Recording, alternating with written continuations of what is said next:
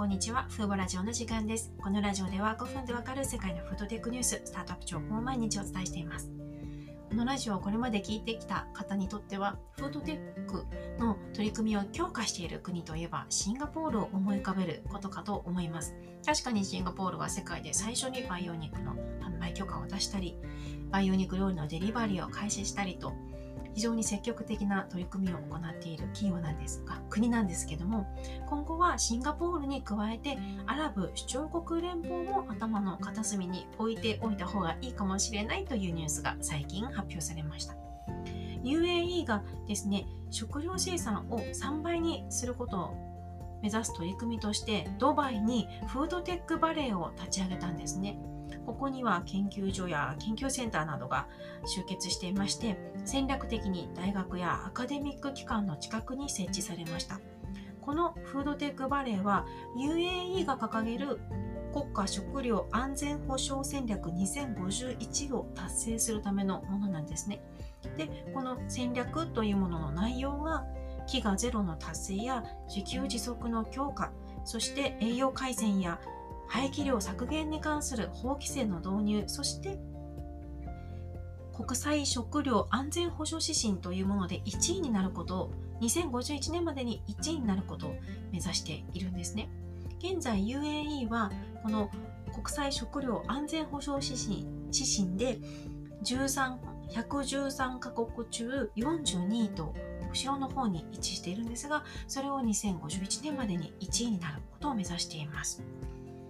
でこのフードテックバレーの内容を見る限りですと全体的にフードテックよりも農業技術の改革アグテックにこう重きを置いているイメ印象があります。全部で4つのエリアから構成されてまして1つ目が農業技術のエリア。ここでは垂直農業、まあ、年間を通じて室内で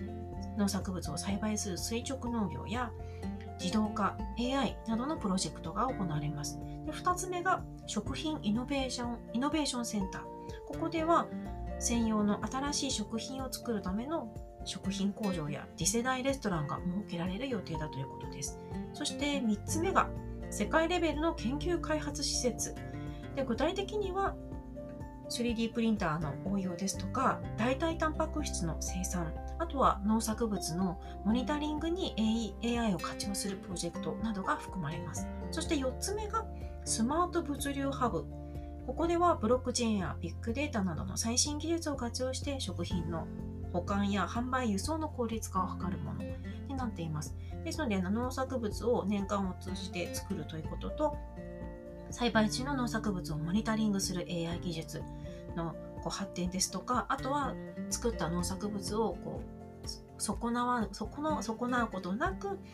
サプライチェーンでこう運んでいくためのそういった効率化を図るスマート物流ハブといった全体的全体を通じてフードテックのこう代替タンパク質を作るっていうよりも内容がアグテックにこう偏っている印象があります。で、プレスリリースによりますと、このフードテックは室内農場を垂直農場を含めた先進農業のインキュベーターにもなっているということで、プロジェクトの6割以上がこれらの農業関連に割り当てられているようなんですね。で、これもあの国際食料安全保障指針のこの内容を見ると納得なんですけども、ここで先ほど UAE は113位中42位とお話ししました。この指標というのは食品価格の手頃さや食品の入手可能性、あと食品の質と安全性や天自然自然資源など総合的に評価されるものなんですが、UAE の課題として農業研究と開発が挙げられているんですね。ですので、この課題をクリアするために、今回のドバイに設立されるフードテックバレーではこう農業寄りのプロジェクトが多いのかなと思いました。でちなみにフードテックが盛んなシンガポールは113位中19位。で日本は9位となっています。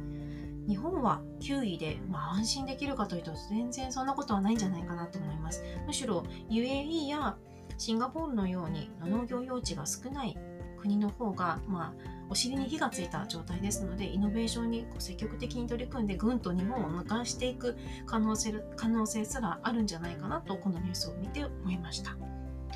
で食料安全保障大臣の方のコメントがあったんですけども世界のアグテック市場は今後4年で現在の135億ドルから220億ドルに成長すると予測されているそうです。そのためにも自給自足を達成し、資源を節約するためにこのフードテックバレーが重要だと考えているんですね。